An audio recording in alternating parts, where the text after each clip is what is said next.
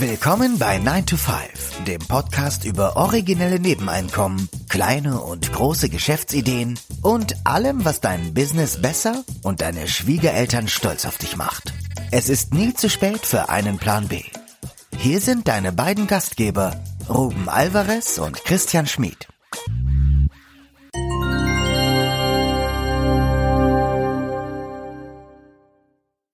Der Titel der heutigen Episode lautet Wie du dich vor Trickbetrügern und Social Engineers schützt. Wir freuen uns, wieder Niklas Lama zu Gast zu haben. Wir hatten ihn in Episode 211 zu Gast. Damals sprachen wir über sein in 2020 erschienene Buch Rebellion im Hamsterrad mit dem Untertitel Wie Sie Ihre Routine endlich gegen mehr Sinn, Freiheit und Geld tauschen. Anlass des heutigen Gesprächs ist das neue Buch von ihm Social Engineering, die neuen Angriffsstrategien der Hacker, indem er sich dem Thema Cybersecurity gewidmet hat. Wir werden uns mit ihm über die aktuellen Trends und Herausforderungen im Bereich der Cybersecurity unterhalten und erfahren, wie man sich vor Manipulation, Phishing und Internetattacken schützen kann. Lasse dich von Niklas unkonventionellen Standpunkten inspirieren und erfahre, wie man immun gegen die Tricks der Hacker wird.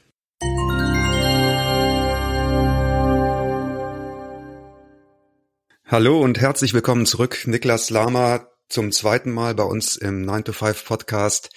Beim letzten Mal haben wir über dein Buch Rebellion im Hamsterrad gesprochen und heute geht's um ein neues Thema. Das Thema ist diesmal Cyber Security.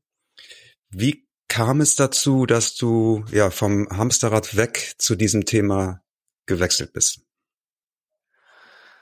Ähm, das ist eine gute Frage. Also ich glaube, das Buch Social Engineering entstand eigentlich aus einem beruflichen Aspekt, ähm, da ich ja als, als Unternehmer im, im Sicherheitsbereich tätig bin und mich unter anderem mit meiner Firma oder wir uns in der Firma mit dem Thema Cybersecurity auseinandersetzen. Ich sowieso auch ein sehr, sagen wir mal, technikbegeisterter Mensch bin und ähm, mir versucht habe, in den letzten Jahren sehr viel zu dem Thema auch selbst beizubringen oder eben in Kursen beigebracht zu bekommen, ähm, habe ich mich relativ viel dann in den letzten Jahren mit dem Thema Cybersecurity beschäftigen müssen auch in dem Sinne. Und dann irgendwann kam der Gedanke, naja gut, wenn du dich sowieso einliest in den Bereich und wenn du dich einarbeitest in den Bereich, dann arbeite dich doch auch gleich in den Teil der Arbeit ein, die äh, mich, also dich im Endeffekt, also mich damals so gedacht, ähm, mit der Arbeit tangiert. Und das war eben Social Engineering. Also äh, tatsächlich, wie, wie arbeiten. Nicht nur Hacker, sondern wie arbeiten Menschen, die kriminelle Absichten haben, die aber auch sogenannte, wir sprechen von Whiteheads, also, also wie man so schön sagt, so gutartige Hacker, also gute Menschen. Was haben die für Interessen? Wie funktioniert das Ganze? Und was sind so auch für den Otto Normalverbraucher in dem Sinne die die äh, Punkte, die gefährlich sind oder die gefährlich werden könnten, weil die meisten Menschen haben de facto täglich mit Cybersecurity nichts am Hut, obwohl sie es haben sollten, also zumindest mal so eine Art äh, Grundlage. Und da mir aufgefallen ist, bei dem Thema Cybersecurity wird relativ viel von Hackern gesprochen. Also was passiert, wenn ich von außerhalb von einem russischen oder sonst einem Hacker ja, angegriffen werde, was passiert da.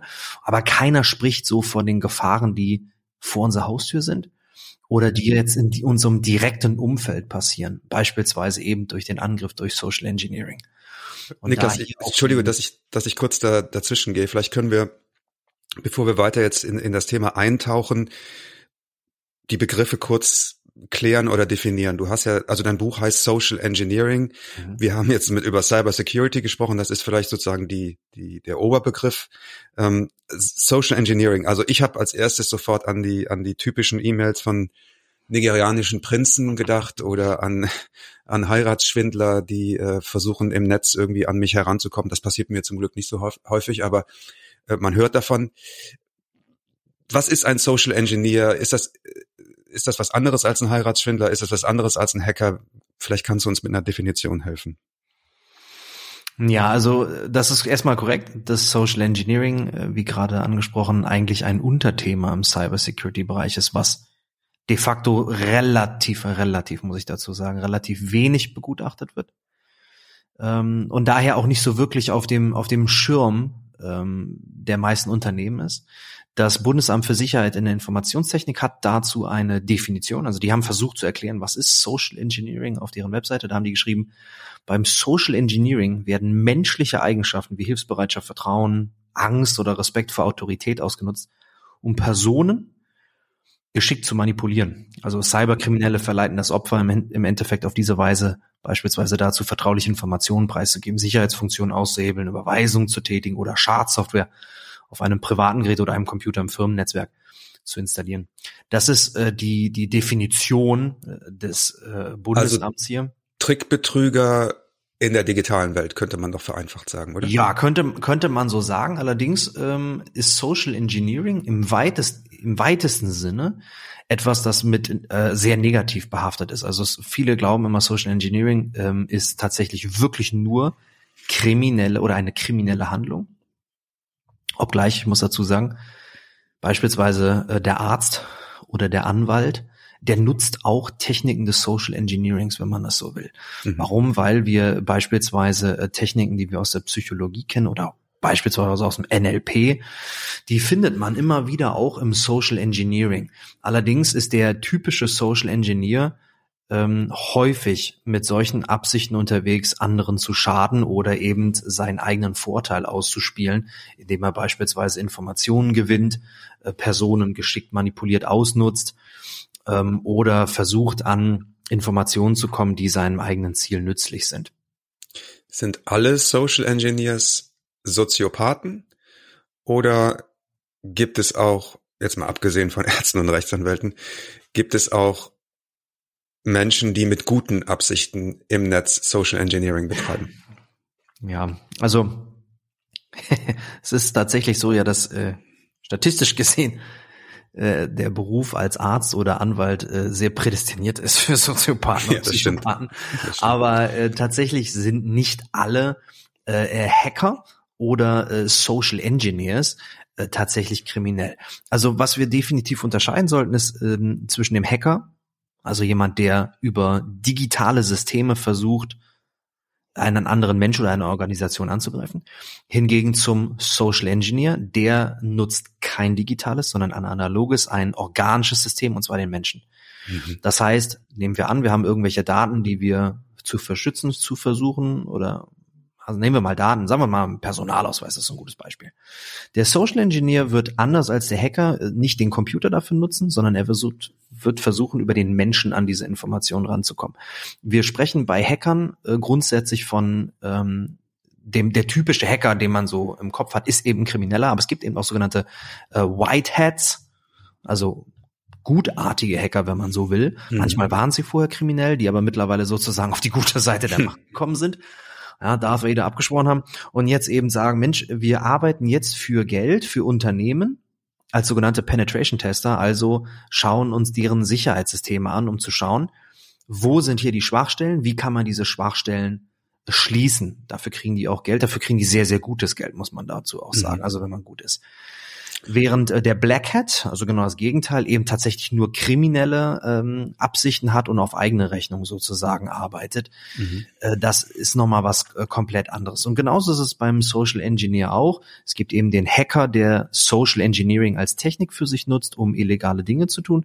Aber es gleichzeitig gibt es natürlich auch ähm, Hacker, die im Auftrag des Unternehmens das eigene Unternehmen oder die eigene Organisation angreifen und sich dabei Social Engineering bedienen. Also das Social Engineering an sich ist jetzt kein, kein Mittel, was nur von Soziopathen äh, genutzt wird, obgleich das natürlich auch der Fall sein kann, sondern also ich, es ist eigentlich eher nur eine Technik.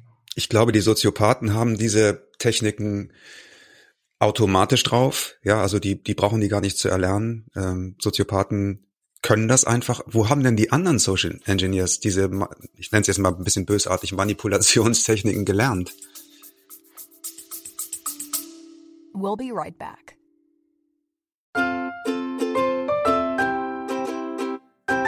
Es ist Zeit für Werbung in eigener Sache. Aber keine Sorge, wir machen es kurz und schmerzlos. Wir, also Christian Schmid und Ruben Albert Barrera, die Leute hinter dem 9 to 5 Podcast, wir haben ein Buch namens Feierabendboss geschrieben. In diesem Buch zeigen wir, dass es möglich ist, deine eigenen Wege zur finanziellen Unabhängigkeit zu gehen, ohne komplizierte Finanzbegriffe oder trockene Ratschläge. Versprochen. 33 realistische Ideen für Nebenjobs sind darin enthalten, die du starten kannst, ohne deine Ersparnisse zu plündern. Es geht darum, dir mehr Optionen zu bieten, weniger abhängig von deinem 9-to-5-Job zu sein. Denk darüber nach, es deinem Chef bei der nächsten Kaffeepause zu erzählen. Hey Chef, ich werde mein eigener Chef. Feierabendboss ist ab sofort erhältlich. Überall, wo es gute Bücher gibt. Also schnapp es dir und lass uns zusammen auf die Reise gehen. Zu der Freiheit, die du verdienst.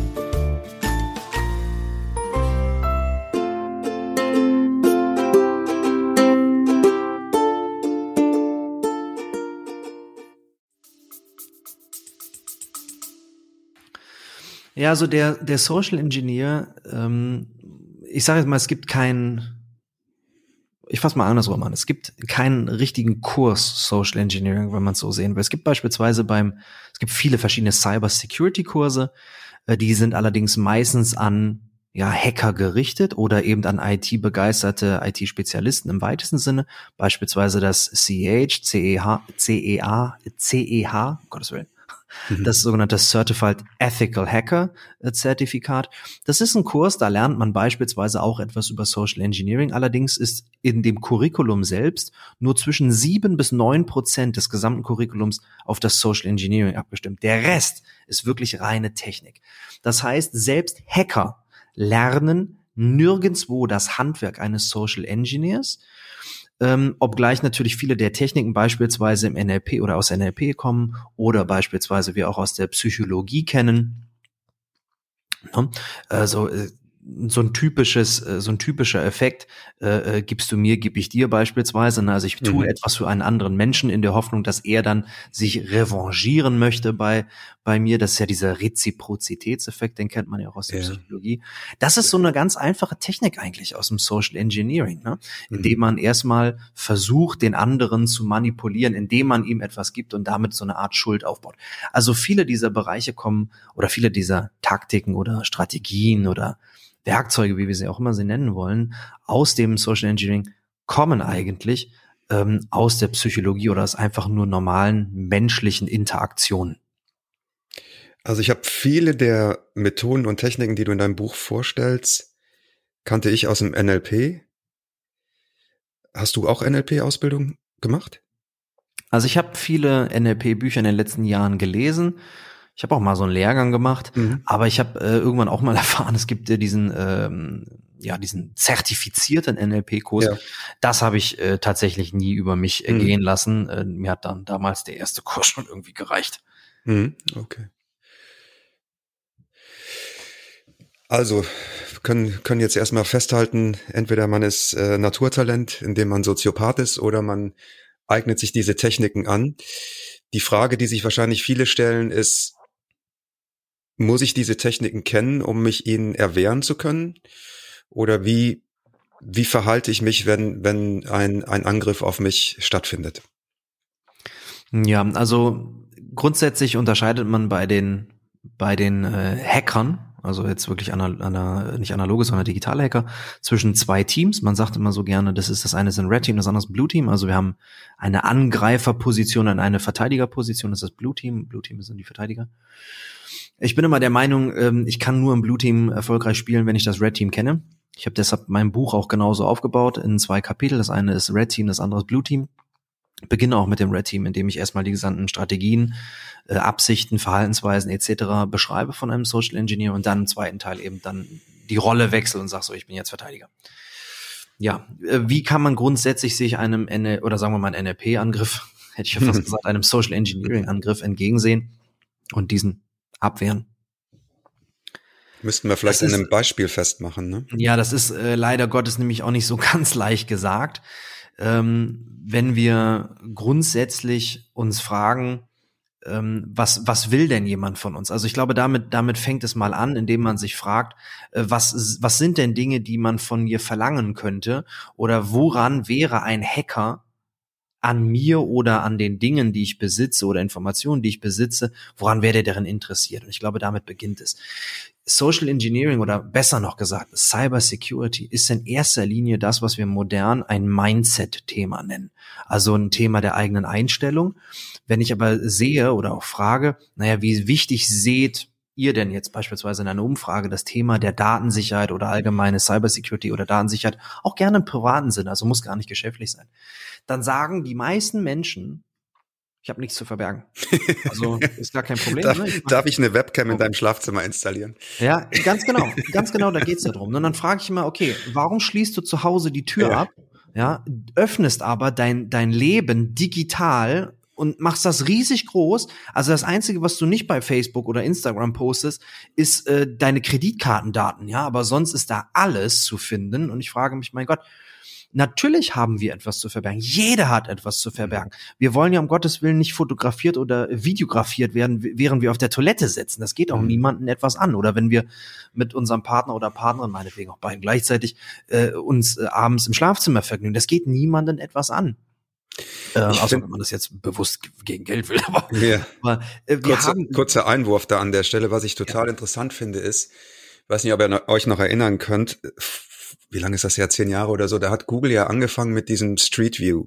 Und da sind die ja mit, mit Autos, mit Kameras auf dem Dach durch die Gegend gefahren. Und da gibt's ja immer noch ganz viele Häuser, die äh, schwarz sind, die, die äh, sozusagen nicht gezeigt werden dürfen.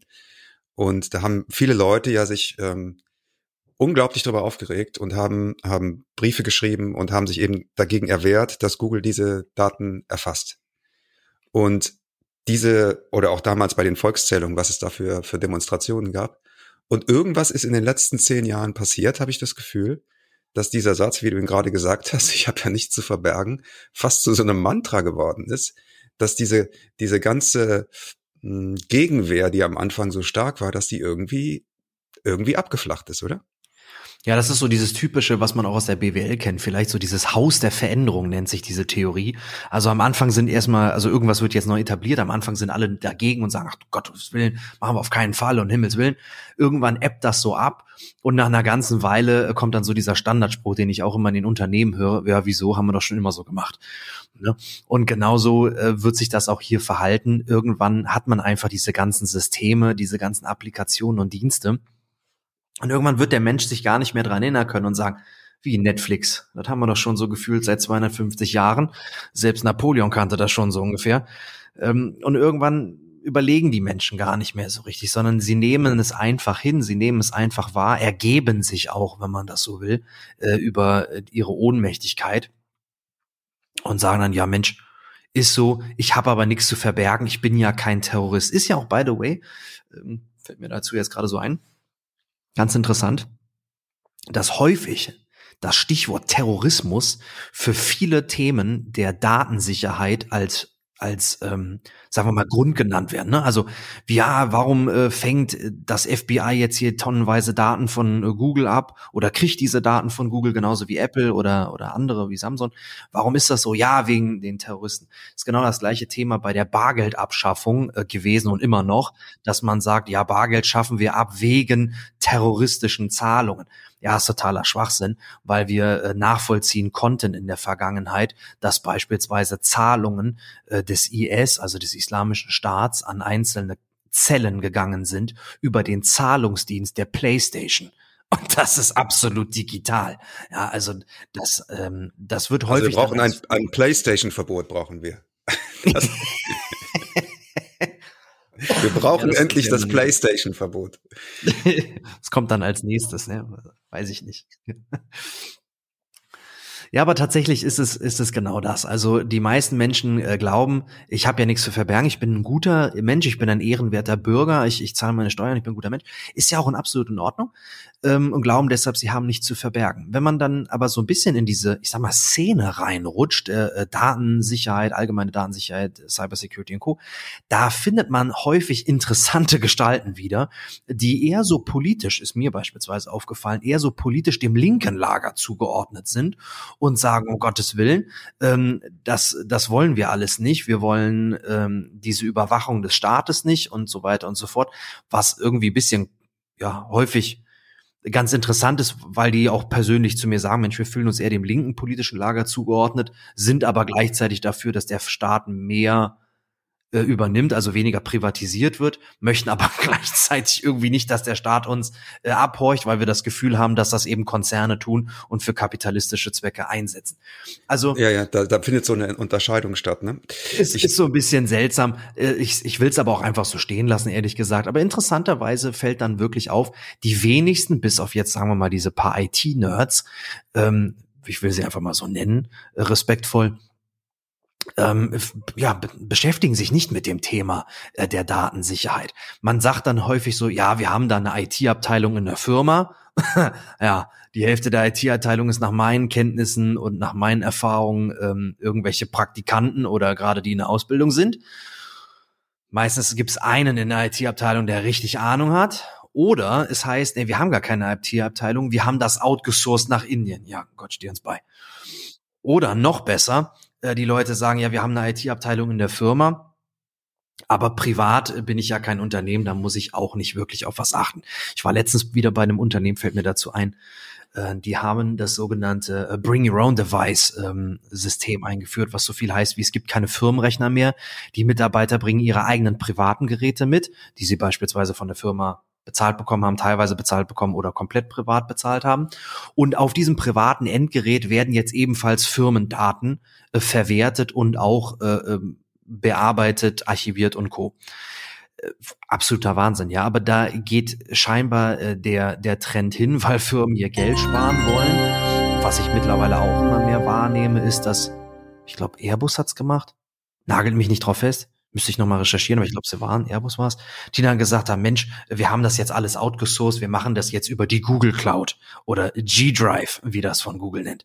Ja, was, wenn es um Datenthema, also wenn es um Datensicherheitsthema geht, ist das natürlich der absolute, absolute äh, äh, Worst Case, da irgendwas an Google äh, zu vergeben, weil grundsätzlich die Unternehmen wie Google, vor allem Google, Google ist die größte Datenkrake von allen, aber eben auch andere Unternehmen, beispielsweise Microsoft. Also jeder, der das äh, äh, morgens, sagen wir mal, äh, den, den Windows-Rechner einschaltet, ähm, da geht fast alles an Daten rüber auf Microsoft-Server. Ähm, Firmen wie Amazon, größtes Unternehmen der Welt, da können wir mal nicht von ausgehen, dass die wirklich besser sind, weil Amazon ist ja nicht nur irgendwie Versandunternehmen, sondern auch ein gigantischer IT-Provider. Das wissen die wenigsten. Ähm, was haben wir noch für Unternehmen? Apple ist mit dabei. Also egal wie sie heißen, selbst Firmen wie Spotify oder auch Netflix sind dafür bekannt, hier als Datenkrake zu agieren. Spotify beispielsweise ist vor Gericht oder musste vor Gericht, weil nachweisbar war, dass Spotify Nutzerdaten analysiert hat. Heißt, die Musik, die die Kunden gehört haben, analysiert hat und damit Rückschlüsse drauf führen wollte oder auch getan hat, wann die Person sich wie fühlt, ob sie möglicherweise depressiv ist und Medikation oder eine Therapie braucht und entsprechende Werbung dann auf diese Person geschaltet wurde. Ähnliches kann ich mir, obwohl es noch nicht bewiesen wurde, bis heute zumindestens bei Netflix, Disney Plus und wie sie alle heißen, genauso gut auch vorstellen. Moment, Moment. Das heißt, wenn ich melancholische Musik höre, dann geht das Signal an Spotify, ähm, äh, mach dem mal, äh, schieb dem mal eine Werbung zu irgendeinem, äh, wie heißt es, äh, Stimmungsaufheller zu. So in dem Sinne, ja? Ja, so sozusagen. Ne? Also nichts anderes macht Google ja auch. Also wenn ich jetzt relativ häufig bei Google äh, Google, dass ich einen neuen Staubsauger brauche, dann ja. wird Google mir immer wieder Werbung mit neuen Staubsaugern präsentieren, bis ich dann irgendwann mal einen kaufe, so ungefähr.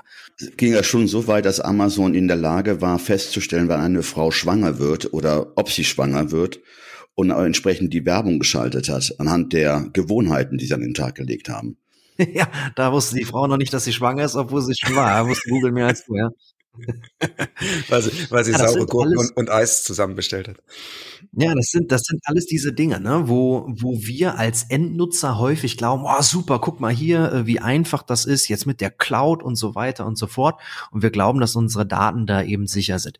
In erster Linie sind diese ganzen äh, Dienste, sei es jetzt Google, sei es iCloud, sei es Amazon, sei es Dropbox, egal wie sie heißen, sind alles Dienste, die Komfort darstellen müssen für ja. den für den Kunden. Ne? Ja, die müssen komfortabel sein. Mit Datensicherheit hat das nichts zu tun. Hat das gar nichts zu tun. Die sagen, ja, aber wir sind auch HTTPS, wir haben auch eine äh, SSL-Verschlüsselung. Ja, und? Als ob das der heilige Gral der äh, Verschlüsselung beziehungsweise der, der Cybersicherheit wäre. Also, das ist etwa so, als ob ihr äh, sagt, Mensch, ich will mein Haus schützen und Google sagt, pass auf, ich verkaufe dir das beste Sicherheitsthemen der Welt. Und zwar, wir schließen jetzt die Fenster ab. Wow. Ja, ähm, ich kann mich kaum halten, so sicher fühle ich mich auf einmal. Aber das ist das, was die meisten Menschen häufig abschreckt, weil sie glauben, oh Gott, das sind so viele Fachbegriffe, da muss ich, was ist denn äh, ein VPN und was ist denn eine SSL-Verschlüsselung? Und dann denken die mal, das ist ja hochgradig IT-Technik, äh, das, das trifft auf mich nicht zu und ach Gott, ich habe ja eh nichts zu verbergen, alles gut. Aber interessanterweise sind die wenig, also sagen wir mal, die wenigsten Dinge im, im IT-Bereich wirklich sowas von schwer zu verstehen, dass ich wirklich auch viel Erfahrung brauche und mich da nicht einfach mal so eben einlesen kann. Aber über die meisten Dinge, die so ein Anfänger braucht, in Anführungszeichen Anfänger braucht, kann ich mich wirklich einlesen oder gar mir einfach äh, die passende Literatur, beispielsweise mein Buch, oder auch YouTube-Videos reinziehen zu und einfach mal schauen, Mensch, was muss ich denn hier lernen? Also ich habe beispielsweise selber ähm, bis auf paar Kurse, die natürlich, die ich gemacht habe, auch zertifizierte Kurse, die ich gemacht habe, mir auch sehr viel bei YouTube angeguckt oder sehr viel in Literatur mir angelesen. Und man findet relativ schnell raus, äh, dass diese ganzen äh, Big Five, wie sie auch so schön heißen, aber eben auch viele andere Unternehmen, vor allem die aus den USA, nicht die besten Interessen an äh, der eigenen Sicherheit haben. Also definitiv nicht das, was du da jetzt mit andeutest oder was für mich mitklingt, ist auch etwas, was wir jetzt ja in der Kryptowelt gerade sehen. Also am Ende des Tages zählt ja dann doch auch der, der Player, der dahinter ist und ob du diesem Player letztlich vertrauen kannst oder nicht. Also was ich damit sagen will, ähm, es können bestimmte Technologien benutzt werden und das mag auch ein gewisses Level an Sicherheit bieten.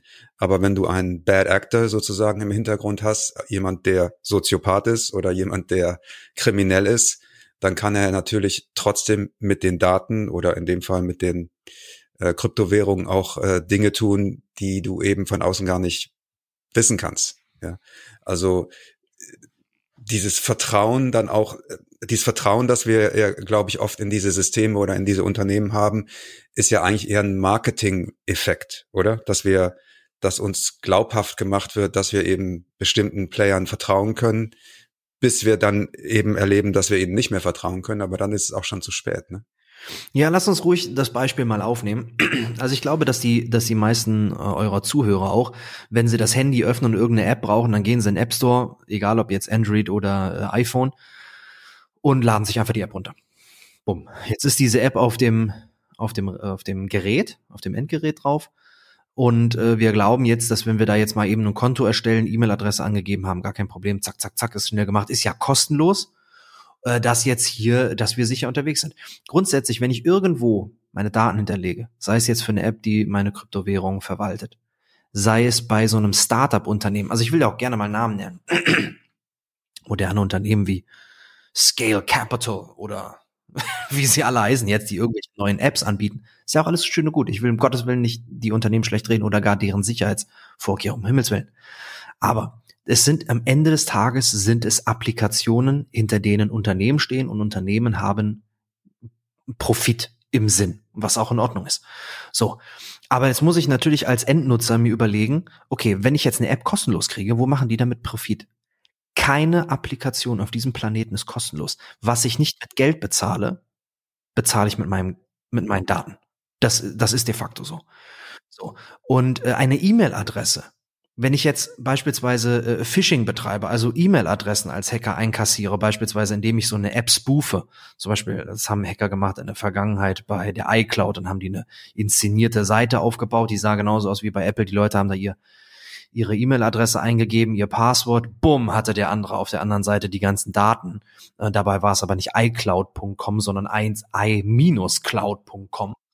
Also im Endeffekt sah auch die Domain sehr, sehr ähnlich aus. Ja, und dann äh, schwupp saßen sie da drauf. Das kann machen Hacker relativ häufig. Ne? Also ich sage jetzt mal beispielsweise VR-Bank minus Aschaffenburg. Und dann hat das Aschaffenburg eben mal zwei S oder zwei oder drei F im Namen. Äh, beim Schnelllesen überlese ich das. Die Seite sieht ganz genauso auf, die ist genauso aufgebaut. Zack, gebe ich denen jetzt meine äh, Kontodaten beziehungsweise meine Login-Daten zum Online-Banking und bumm, bin ich drin. Wie sind also, denn da, ganz kurz, wie sind denn da ungefähr die Erfolgsquoten bei solchen äh, Angriffen? Nicht groß, also nicht groß. Beispielsweise, du sprachst das auch am Anfang an, dass dieser äh, Nigeria-Scam, äh, das, wo man, ich habe es auch schon tausendmal erlebt, gefühlt, wo mal wieder jemand schreibt, dass äh, ein entfernter Onkel irgendwo im afrikanischen Dschungel umgekommen ist und mir jetzt 120 Millionen Euro vermacht. Heiland der Welt, endlich mal äh, und ich muss nur 10.000 Euro überweisen, damit ich an die Kohle komme. Äh, klar, also die meisten Menschen wissen, dass das totaler Schwachsinn ist. Aber ähm, das ist ein, das ist ein mathematisches Game im Endeffekt für, für solche Leute. Also wenn die 10.000 E-Mails rausschicken und einer beißt an, dann ist die Quote äh, prozentual gesehen natürlich minimal. Aber, Aber das sind ja mittlerweile keine 10.000 E-Mails, die angeschrieben werden. Da geht es ja wirklich um die Millionen. Also vielleicht auch das Resultat dieser ähm, ähm, e des E-Mail-Klaus, äh, dass man halt dann fast Millionen Empfänger anschreibt. Und dann, wenn nur einer oder zwei dabei, man hört ja trotzdem vom Fällen äh, von Leuten, die drauf reinfallen und äh, äh, ihre Bankdaten oder eine erste Überweisung äh, tätigen, um an das restliche Geld zu kommen. Also das scheint ja nach wie vor noch von Erfolg gekrönt sein. Also Absolut. Also sonst würde man es ja nicht weiter betreiben. Absolut. Ja. Ähnliches hat es in der Vergangenheit gegeben äh, mit dem mit dem mit dem Nutzer PayPal. Äh, da gab es genauso Vorfälle, wo dann Leute gedacht haben, ja, was ist denn was ist denn hier los? Warum ist denn jetzt mein Geld weg? Ähm, aber auch selbst nur der reine Datenklau im Sinne von, ja, da hat jetzt jemand meine E-Mail-Adresse, warum ist das so schlimm? Die E-Mail-Adresse ist im Endeffekt genauso wie die physische Adresse. Also ich sage jetzt mal Heinz-Müller-Straße 12 in München äh, genau das gleiche, nur digital. Also die meisten Menschen beschützen ihre E-Mail-Adresse nicht. Die geben einfach ihre E-Mail-Adresse so raus, gar kein Problem. Äh, das würde ich ganz klar von abraten und immer empfehlen, habt mehrere E-Mail-Adressen. Klar, die geschäftliche, ähm, gerne natürlich, da wäre ich sowieso sehr, sehr vorsichtig, aber auch privat mehrere E-Mail-Adressen. E-Mail-Adressen. Beispielsweise, äh, wenn man richtig hart drauf ist, für jeden einzelnes Konto, was man hat, eine andere E-Mail-Adresse. Hm. Definitiv. In dem Zusammenhang, weil du gerade auch dieses Beispiel gebracht hattest mit ähm, äh, Volksbank Aschaffenburg mit 3F oder mit, mit 2B, weißt du zufälligerweise, ob es ähm, ja, so ein Frühwarnsystem gibt bei Domainregistraren, die, äh, wenn jemand so eine Domain, die in Anlehnung an eine Bank äh, getätigt wird, gibt es da so Frühwarnsysteme oder würden die Registrare dann ähm, wie soll ich sagen, äh, der Sache auf den Grund gehen oder lassen die es einfach geschehen? Das ist eine gute Frage. Mir ist kein solcher, äh, kein solches Frühwarnsystem bekannt. Ähm, ich fände es aber richtig cool, wenn es eins gäbe. Würde mich aber, muss ich aber ehrlich gestehen, wundern, weil die Provider von den Domain, von der Domain sind ja nicht irgendwelche äh, staatliche oder international agierende Unternehmen oder Organisationen, die zur UN oder sowas gehören, sondern das sind ja auch einfach nur Kapitalgesellschaften. Ich kann es mir vorstellen, wissen tue ich es aber nicht. Was wären denn jetzt so eine, nehmen wir mal so das, das Basispaket sozusagen. Was wären so die, wenn jetzt jemand sagt, ich glaube, nach allem, was ich bis jetzt gehört habe, Cybersecurity ist nicht nur für Nerds, sondern eigentlich für jeden. Was wären so die ersten Maßnahmen, die du empfehlen würdest? Ja, also ich würde mal sagen, ich beschreibe mal private Maßnahmen. Also die jemand für sich selbst zu Hause in seinem eigenen Leben umsetzen sollte. Geschäftlich äh, Rahmenbedingungen will ich mal ausschließen, da hängt deutlich mehr hinter, weil da muss ich nicht nur eine Person schützen, sondern da muss ich äh, erstmal unterscheiden, was sind schützenswerte Daten, was sind keine schützenswerten Daten. Ähm, da habe ich eine ganze Organisation abzubilden, da hängt deutlich mehr hinter. Für den privaten Bereich würde ich mal damit anfangen, ganz kurz.